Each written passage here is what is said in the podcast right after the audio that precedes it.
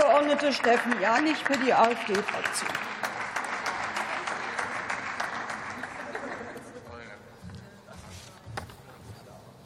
Sehr geehrte Frau Präsidentin, meine Damen und Herren!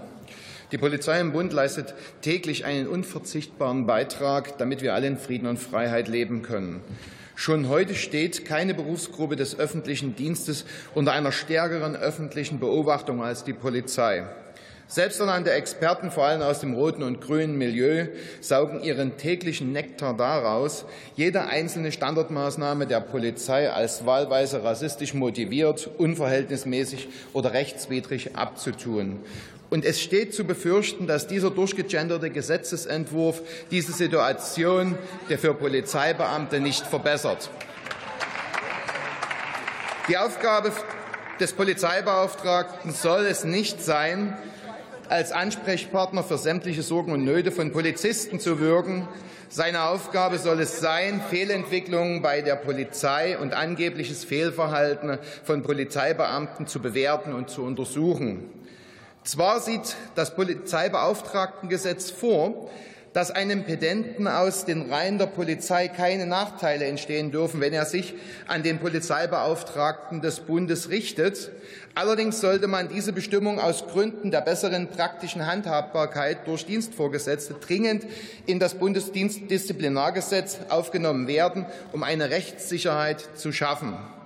Eben Ebenso geht es der Verpflichtung von Polizeibeamten als Zeuge auszusagen unter Verweis auf die Strafprozessordnung nicht hervor, ob es sich hier um einen Rechtsgrund oder um eine Rechtsfolgenverweisung handelt.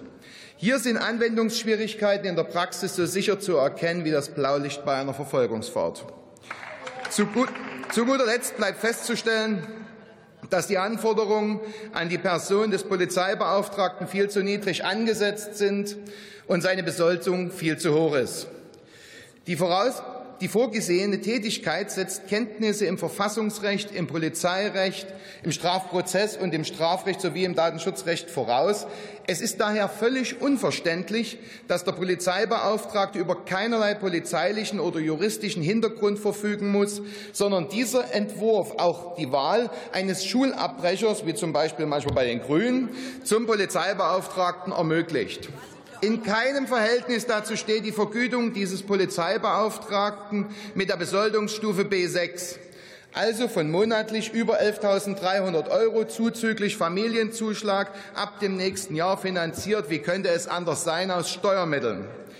Das ist übrigens dieselbe Besoldungsstufe, wie sie ansonsten etwa dem Präsidenten des Bundesamtes für Sicherheit in der Informationstechnik zukommt, dem eine Behörde von knapp 1.500 Leuten zugeordnet ist. Ein Posten mit dieser Vergütung bläht wieder einmal unseren Personalhaushalt auf. Zusammengefasst lässt sich sagen, Sie schaffen hier eine zusätzliche Kontrollinstanz über die Polizei, dessen Vertreter weniger wissen muss als jeder Polizeianwärter, aber dafür eine Besoldung erhält, die mir nicht begreiflich ist. Eine vollkommen überbezahlte Dienstaufsicht alleine schafft keine bessere Polizeiarbeit. Ihre Initiative lehnen wir daher in dieser Form jetzt schon ab. Vielen Dank.